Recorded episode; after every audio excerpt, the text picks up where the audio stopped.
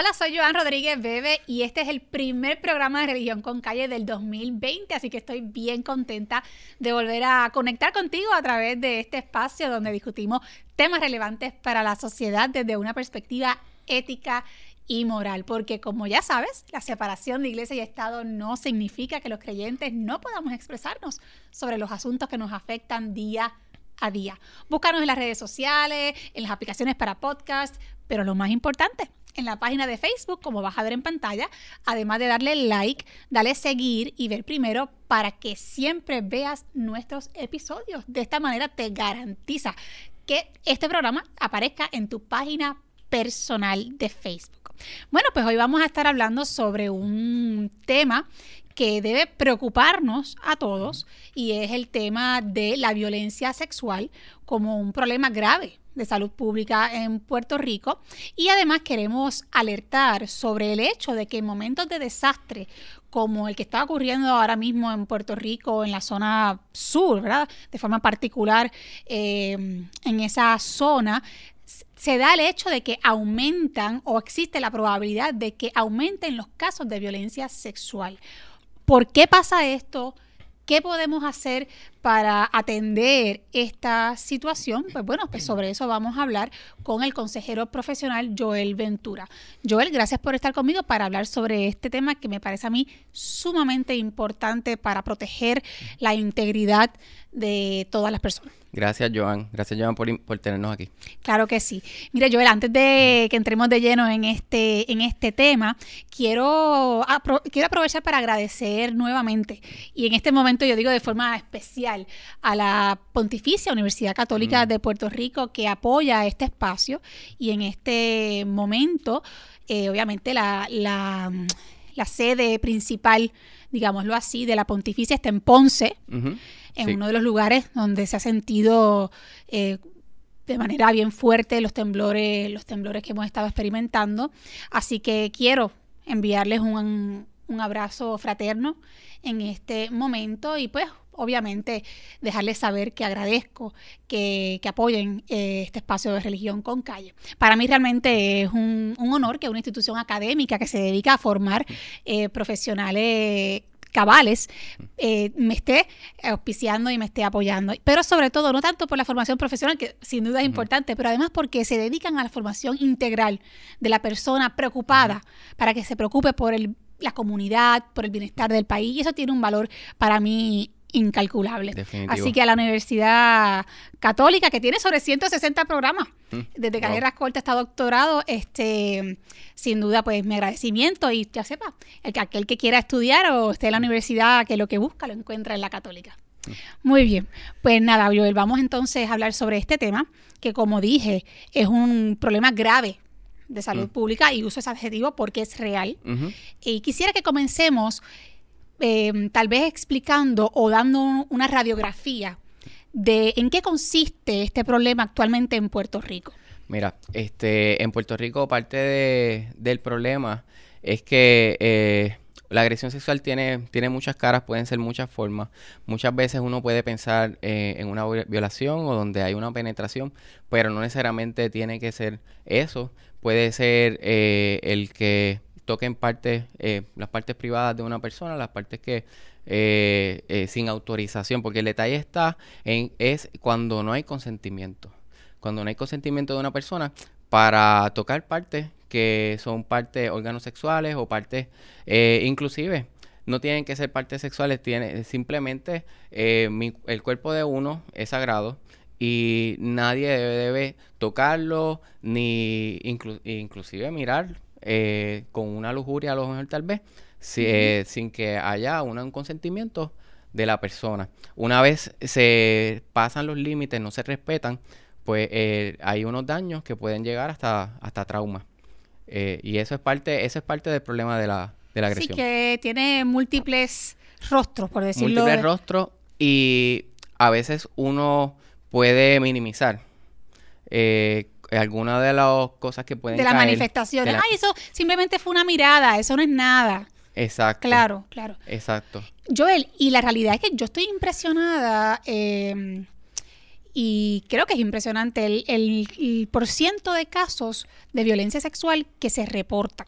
Eso para mí es algo que debe alarmar a cualquiera. Sí. Es importante que la gente conozca estas estadísticas para que entiendan por qué es necesario hablar sobre esto. Sí, Estamos hablando, tengo entendido y me corrige, que de los que actualmente se reportan un 2% de los casos. sí. Mira, eh, yo estuve el año pasado en un congreso eh, eh, tratando de, de promover el evitar la agresión contra la mujer, cualquier tipo de violencia. Una de las cosas que mencionan es que uno de los datos en Latinoamérica es que solamente 5% de las personas, de las mujeres agredidas, son las que reportan. Y yo dije, déjame ver si encuentro algo en Puerto Rico, alguna data, y encuentro el reportaje del Nuevo Día del 2018 que un experto dice solamente el 2% de las mujeres que sufren de agresión sexual lo reportan, solo el 2%. Y estamos hablando de las mujeres, pero en esa estadística no está incluida ni los niños ni los hombres. Eh, exactamente, exactamente. Wow. O sea Sí. que yo me imagino que en el caso de los hombres probablemente sea menor porque entonces es aún más tabú todavía. Correcto, con el machismo. Hay muchos hombres que eh, por lo cultural ven como algo de que jactarse. El que yo estuve con una mujer a lo mejor de 18 años y mejor yo tenía 10 años. Eh, cuando son, cuando somos menores de edad, si, si la persona no es adulta, si la otra persona con la que yo estoy sexualmente es menor de edad, pero tiene 5 años mayor que yo, se considera abuso. Y a veces entonces no se puede ver porque pues, pues, podemos pensar pues que los dos somos menores. Eh, Sí. Pero hay muchas cosas por falta de información y falta de que hablemos del tema que muchas personas han vivido, han experimentado una agresión sexual, pero no lo ven así porque no conocen del tema. Del tema, sí, lo ven como algo normal o como algo, en el caso, ¿verdad? Estaba diciendo en el caso de los hombres, como que lo pueden ver hasta como algo cool, Exacto. ¿no? Sí. Está algo para lucirse, ¿no? Y no Sí. se dan cuenta que están siendo víctimas de abuso sexual. ¿Y por qué otras razones puede ser, eh, o por qué otras razones ya se ha estudiado que las personas no reportan los casos de violencia sexual? Parte del problema es que eh, eh, estamos hablando de un trauma. Y cuando tú vas a reportar el trauma, tú tienes que llegar a un cuartel, tienes que decírselo a lo mejor a uno de los agentes, pero después de ahí tienes que entrevistarte otra otro de parte del personal. Cuando llegas al hospital, te tiene que entrevistar el médico, te tiene que entrevistar la enfermera, te tiene que entrevistar el trabajador social eh, y muchas otras personas en el proceso, a lo mejor un abogado. Y tú tienes que estar contando lo que te sucedió una y otra vez. Ese proceso puede durar horas, puede durar seis horas. Imagina que luego de que tú pasas una agresión sexual, rápido vas al cuartel, ah, no te dejan eh, bañarte en el hospital hasta que tomen toda la evidencia para que no se corrompa y, y es algo sumamente doloroso, sumamente difícil el, el protocolo. Y eso es considerando que las personas estén capacitadas si y, y que más allá de la orientación o la, la capacitación que pueda tener el personal de la policía, de los hospitales, que realmente tengan la sensibilidad. Tú puedes haber recibido información pero no tener la sensibilidad. Esa palabra es bien importante, sensibilidad en el proceso, porque incluso hay muchas víctimas que, que temen eh, reportar los incidentes porque sienten que le pueden echar la culpa, eh, porque sienten que no le van a creer, Sí, eh, tienen miedo a las represalias que puedan tomar contra, contra ella, contra él o contra él. Incluso es importante es el señalar que en muchos casos, sobre todo en el, ¿verdad? en el caso de los menores, son personas conocidas o familiares los que abusan de, de esa población. Entonces Sí. está ese miedo de no me van a creer o fula- si lo digo fulanito le va a hacer esto a menganito. Y está toda esa, esa dinámica eh, y todos esos procesos psicológicos que inciden en si una víctima decide reportar o no esto, estos incidentes. Sí, y muchas veces cuando ocurre dentro de la familia o a veces dentro de la iglesia, se les dice, lo el mismo familiar, vamos a suponer, eh, la madre le dice, considera que es tu papá, si lo dices van a meterlo preso, considera que es tu tío, considera que es tu hermano, considera que es tu pastor, considera que es el cura. Eh, y entonces la, la agresión sexual es uno de los crímenes que la víctima carga la culpa. Sí, la realidad es que por eso hay que atenderlo como de una forma integral, ¿no? Este, no es un asunto simplemente de reportar el asunto científicamente y ya. Correcto. Este, y yo creo que se agrava el problema que tenemos en Puerto Rico que sabemos que existe en otras partes, pero estamos hablando de nuestra realidad inmediata, eh, cuando vemos también las estadísticas de los casos que se esclarecen. O sea, un asunto es que se reportan. Si ya los que se reportan son bien pocos, que estamos hablando de un 2% eh, aproximadamente, pues entonces de ese 2%, que es nada prácticamente, entonces el por ciento que se esclarece también es, mínimo. Mínimo. Sí, eh, una de las razones es que eh, es algo, es un proceso bien tedioso. puede tomar años el proceso en los tribunales, puede tomar más de un año. y yo sé que si uno se pone en el lugar de los, de los padres, ver a, una hija o a un hijo que esté, a lo mejor es fiscal, tratando de poner en duda las cosas y teniendo que volver a, a revivir. Porque cada vez que cuenta los hechos, revive. Y si le pone en duda y le dice, este, adiós, pero ¿por qué usted no había mencionado eso el día de los hechos? Estamos hablando que la persona estaba en shock y a lo mejor eh, no recordó alguna de las cosas. Y, y, hay muchos padres que en el proceso, por al ver a sus hijos sufrir tanto, se retractan, porque si yo no voy a seguir aquí dos años, un año más o un mes más, poniendo a mi hija o mi hijo en esto. De hecho, este, una, una de las cosas que sucede es que muchas víctimas buscan ayuda médica, pero entonces no radican cargos contra el agresor. Así que el asunto termina en, la búsqueda de la ayuda física, por decirlo de esa manera, eh, o emocional, pero no lo llevan al asunto judicial, al asunto de la ley. Y por lo tanto no radican cargo. Y eso no permite esclarecer muchos casos. Y también está el problema, Joel, de, de el manejo de los protocolos que en ocasiones los profesionales no están o debidamente adiestrados eh, o no tienen los instrumentos necesarios para recopilar adecuadamente la prueba forense. Y entonces eso obviamente pues imposibilita, ¿no? Que o dificulta sustancialmente que se pueda esclarecer un caso. Sí, este o, la, volvemos y enfatizamos en la sensibilidad. A lo mejor tienen todo para hacer el protocolo bien, pero no tienen la sensibilidad o están quemados el, el personal y no puede entonces proveer la, atención que, requiere una persona que ha sido víctima de agresión sexual. Eh, de hecho, la, Red Nacional de, Violaciones, Abuso e Incesto de Estados Unidos tiene unas estadísticas de que de cada mil agresores, solamente seis eh, terminan en prisión. eso es sumamente bajo. Sumamente bajo, eso es alarmante, eh, realmente. exactamente, es alarmante, tenemos que seguir hablando de esto. Otra de las cosas que tú mencionaste, muchas buscan, muchas de las personas buscan ayuda médica, eh, pero bien pocas buscan ayuda emocional y psicológica. Porque, ah, eh, de hecho, hay personas que ni buscan ayuda médica. Hay personas que se van a la tumba sin nunca decirles a nadie. Eh, yo estuve el año pasado con el doctor José Francisco Colón en un congreso en, internacional en Estados Unidos, en Washington, que va dirigido en contra de la explotación sexual. Y este abogado que se dedica a ayudar a las víctimas, eh, él da charlas y estaba en una iglesia hablando sobre estos temas y una viejita de ochenta y pico de años, al escuchar que están hablando de esto, se levantó y dijo, yo fui abusada y esta es la, primera vez que lo digo. A lo, casi ya eh, en sus últimos días de vida fue cuando por primera vez habla del tema y se sintió motivada porque lo están hablando en un foro seguro. Eh, por eso es que tenemos que hablar de esto. Pues vamos a hablar de sugerencias. Joel, ¿qué sugerencias podemos ofrecerle eh, al público, al país, para atender este asunto? Mira, en, términos de para los padres, eh, una que ya hemos escuchado mucho, que es hablar de lo que son las partes privadas, las partes que nadie debe, que debemos proteger, que nadie debe tocar. Eso se sugiere mucho y se suele hacer entre la familia, los papás, los abuelitos. De hecho, un niño de tres años, por ejemplo, yo más o menos ya a esa edad, entiende. Tú le puedes decir, mira, este, estas son tus partes privadas, esto nadie te lo puede, o sea, lo puede tocar, solamente mamá o papá cuando te bañan.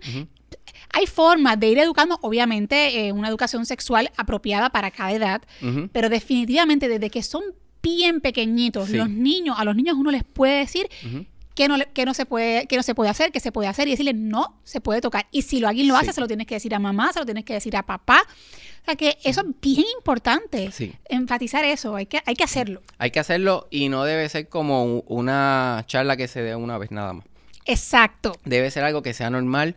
Que otra cosa bien importante que le digamos, no importa lo que alguien te haya hecho o lo que te diga, tú me lo, tú me lo dices y yo no te voy a castigar No te voy a castigar y yo y te necesito saberlo para protegerte. Porque muchas veces como, aunque uno no sea el culpable, uno siente culpa. La víctima siente, pero ¿por qué yo no grité? ¿Por qué yo no peleé? Y, se, y piensa que al no haberlo hecho, haberse quedado frisada o frisado, es que lo quería. Y estamos hablando de a lo mejor de una persona de, de cuatro años de edad. Este, y siente esa culpa Que fue responsable. que fue responsable. Asume responsabilidad cuando no tiene realmente ninguna. Sí, asume responsabilidad tanto de, de, de, de su persona como de que ahora yo le traigo esta carga a mi familia. Y por eso es que hay que hablar del tema constantemente. Lo otro es que hablemos del- de, de algo que no, no he escuchado que se hable mucho. Es hablar de respetar los límites, enseñar a los niños a respetar límites. Hablamos de que estas partes no las puede, tocar nadie, pero tampoco tú las puedes tocar sin consentimiento. Hablar de, de cuándo entonces eh, es permitido. Entonces, y, hablar de sexo. Hablar de sexo porque es un tabú. A explicarle lo que son las relaciones sexuales, los, los términos y condiciones donde se da una relación sexual saludable, eh, las edades que, que entonces ya puede ser, este, se pueden dar. Pero una de las cosas que hemos tardado mucho es en hablar del tema, hablar de sexo. Al no hablar de esto, la tecnología va tan avanzada que los niños, cual- al, al- al momento en que nosotros le hablamos, ya ellos han aprendido Claro, todo si no lo hacen los padres, de- está garantizado que lo va a hacer por lo menos el teléfono o la computadora. Sí. ¿no? O sea que eso. Sí. En- es más, los billboards, las propagandas, las revistas, no tenemos que irnos ni siquiera tan tecnológicos. O sea, está por todas partes el tema, de forma directa o indirecta. Así que definitivamente hay que hacerlo en las casas. Los padres tenemos que ser responsables sobre Sí. estos temas y sobre este tipo de educación y de prevención para nuestros hijos. Yo también creo que el Estado, Joel, tiene una responsabilidad bien grande eh, respecto a este tema. Y con Sí. las o sea, según las estadísticas, ¿no? Como se reflejan actualmente y con unos números tan bajos de, de casos que se reportan, con unos números tan bajos de, de casos que se esclarecen, a mí me parece que es imperativo que el Estado diseñe una campaña pública intensa eh, para, para alentar a las víctimas a, a denunciar estos casos. O sea, debería haber Sí. una campaña que ayude, que estimule que las personas que están pasando por estas situaciones o que han pasado por estas situaciones denuncien a los agresores, se atrevan a hablar. O sea, y eso debería ser Sí. responsabilidad, responsabilidad del Estado. No solamente, ¿verdad?, de los profesionales, las instituciones sin fines de lucro en su carácter personal, sino que eh, requiere un esfuerzo comunitario y requiere un esfuerzo del Estado también. Sí, definitivamente. Eh, como la campaña de Me Too, Este debe ser algo con, con esa con todo ese énfasis. Otra de las cosas que estamos viendo con esto de la tecnología es que estamos poniendo en, la- en las manos de nuestros hijos antes de tiempo equipo electrónico con acceso al internet. A- Antes se le daba un bobo a un bebé cuando, cuando salía del hospital y se le da una tablet o un teléfono. Y estamos hablando de que la industria pornográfica está buscando a los niños. Los niños no están buscando pornografía, pero ¿cuántas veces estamos haciendo una búsqueda de algo que no tiene que ver con sexo y sale alguna imagen, algún video? A nosotros nos pasa, a los niños también. Claro. Y entonces, si nosotros vamos a ponerle un teléfono con acceso a internet a nuestros hijos, debemos estar seguros de que le hemos explicado lo que puede suceder. Si sale una página y de acuerdo a la edad. Si el si es muy pequeño, pues les decimos, mira, hay gente que se tiran fotos y videos desnudos, eso está mal. Eh, y puede ser que salga. Si te sale una foto o un video, yo quiero que tú me lo digas, yo no te voy a castigar. Pero es la única forma de protegerte. Pero si nosotros nunca lo hacemos, cuando de momento sale esa imagen tan impactante, el menor lo que va a sentir es vergüenza y va a sentir, espérate, este, ¿qué es esto? Yo no sé. Y le lo va a que-". dar curiosidad. Le va a dar curiosidad, O sea, pero no se va a atrever a hablarlo porque va a sentir culpa. Sí, es que definitivamente eso es un, un trabajo importantísimo en las casas. Sí. Y también yo creo que el, yo, el otra de, de las sugerencias que yo me, parecen que serían prácticas, yo no sé ahora mismo realmente cómo funcionan lo- los sistemas, los proveedores de salud como los hospitales, los CDT, pero me parece a mí que debería ser requisito que los hospitales, eh, los centros de salud, los CDT, que atienden gente que llega con cualquier tipo de situación este, como esta, pueda, tenga como requisito un, siempre 24/7 una persona capacitada para atender este tipo de casos de agresiones sexuales. O sea que deberían haber siempre, ya sean doctores o enfermeras eh, o enfermeros que estén debidamente capacitados y que se especialicen en estas áreas. O sea, ahora mismo yo creo que la Escuela de Enfermería de Recinto de Ciencias Médicas, no sé si todavía, sé que lo tenían, este, tendría que, ¿verdad? lo tendría que averiguar y confirmar, pero sé que tenían hasta hace poco un programa para em, preparar mm. enfermeras y enfermeros especializados en atender este tipo de, de, incidentes de violencia sexual. Eso, todos los proveedores de salud deberían tener ese personal ya listo ahí. Sí, y debería ser un requisito. Si el porcentaje de, agresiones sexuales es tan alto, pues deberían estar siempre ahí disponibles para poder manejar estos casos apropiadamente cuando llegue la víctima. Sí, así es. Otra de las cosas que pasa con la tecnología es que muchos ofensores sexuales o personas que explotan sexualmente a menores este, eh, vienen sutilmente y a lo mejor eh, dicen que son este, agencias de publicidad o agencias de modelaje y entonces le dicen, mira, pues envíame una foto. Y empiezan de forma bien sutil, ganándose la confianza. Y empiezan con cosas que son fotos con ropa. Y, y, hay personas que están pagándole a menores de edad, aquí en Puerto Rico, que los papás no se han enterado. Y ellos están, los menores sienten que están ya en un proceso de ganar dinero y que están participando de modelaje. Y lo que está realmente es un proceso de sexualización temprana de la niña. Y de explotación, porque luego entonces le dicen, ay, podrías hacer un baile de esta forma y están recibiendo dinero, este, sienten que no están en peligro porque la otra persona, quién sabe dónde está.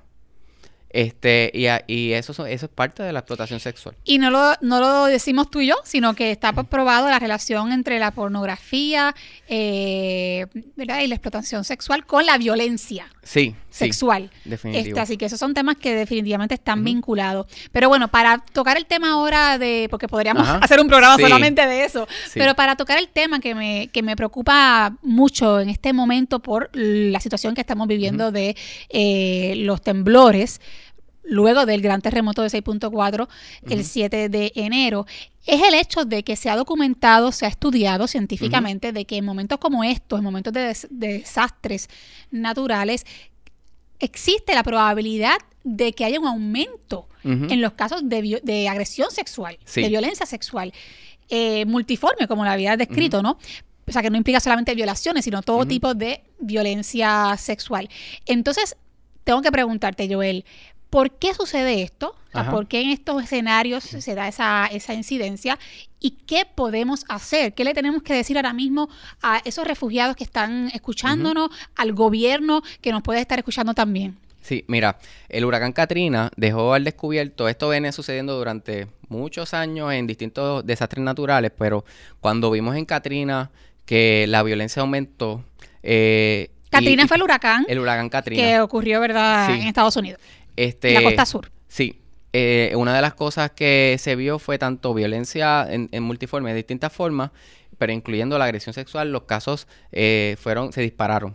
Y una de las razones es que la, la seguridad, los policías, están atendiendo la crisis del desastre natural.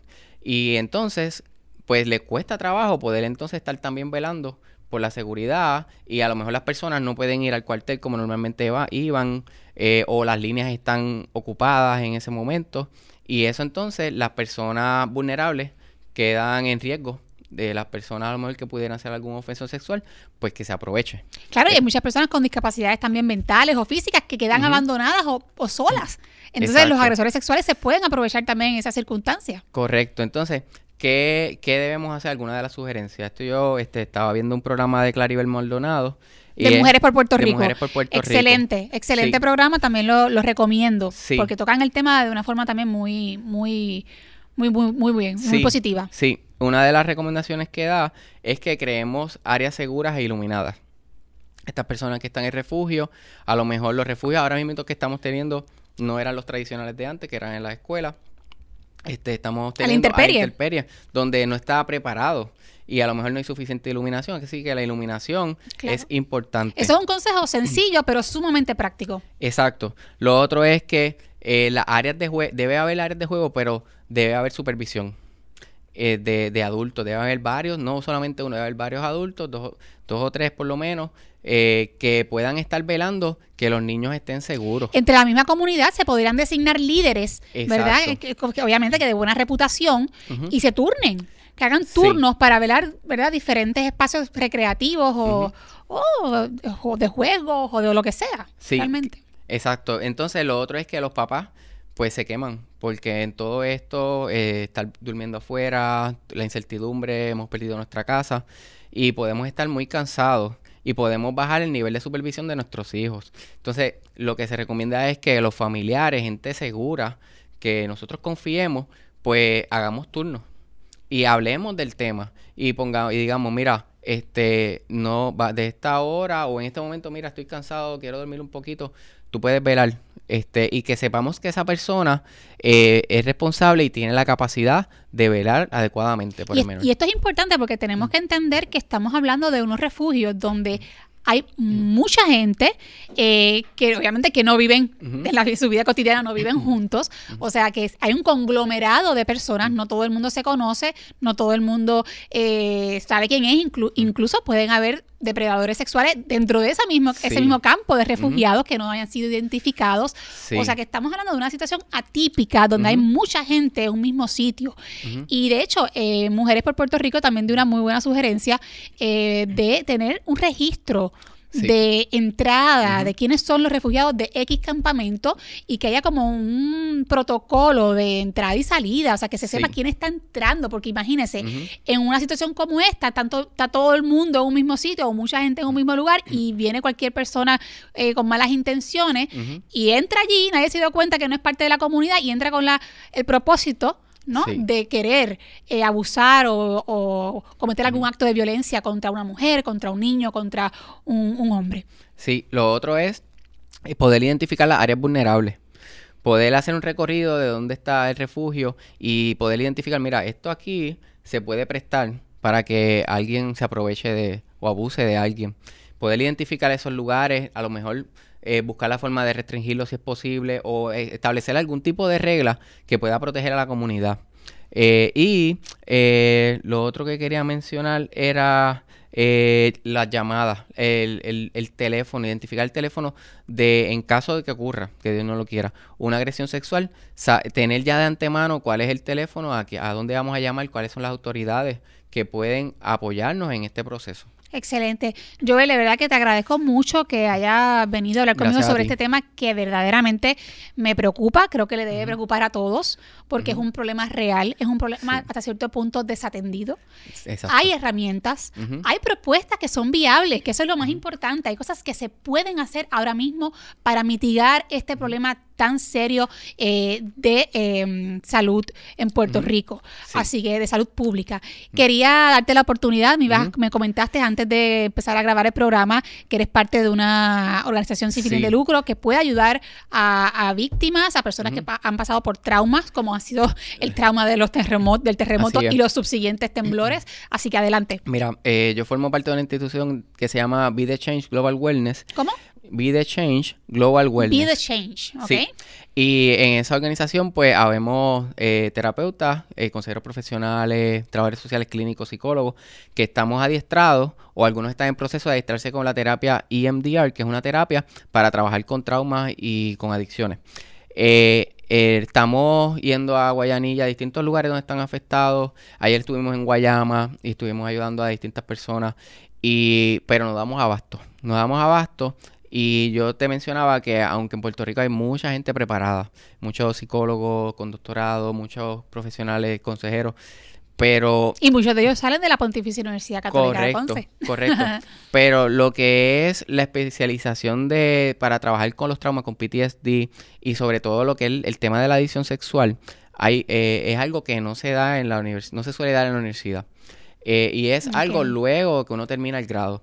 Y necesitamos gente que esté dispuesta a, poder... unirse. A unirse y continuar aprendiendo y desarrollar las ¿Qué tienen que hacer para unirse? ¿Dónde tienen que llamar? ¿Con quién se comunican? Mira, eh, me pueden enviar un mensaje de texto al 787-518-2357. ¿518? 2357. 2357. Y, y también necesitamos auspiciadores para que puedan colaborar con nosotros. Para poder seguir haciendo para la poder gestión haciendo las y, gestiones. y de ofrecer un servicio gratuito a la comunidad. Exactamente. Perfecto, pues Joel, de verdad, gracias por estar conmigo y espero poder invitarte en una ocasión futura para hablar sobre otros temas, que el tema de las adicciones también es bien interesante, Sí. así que lo voy a poner en calendario. Con mucho gusto, gracias. Bueno, pues gracias por escucharnos, así que será hasta el próximo programa.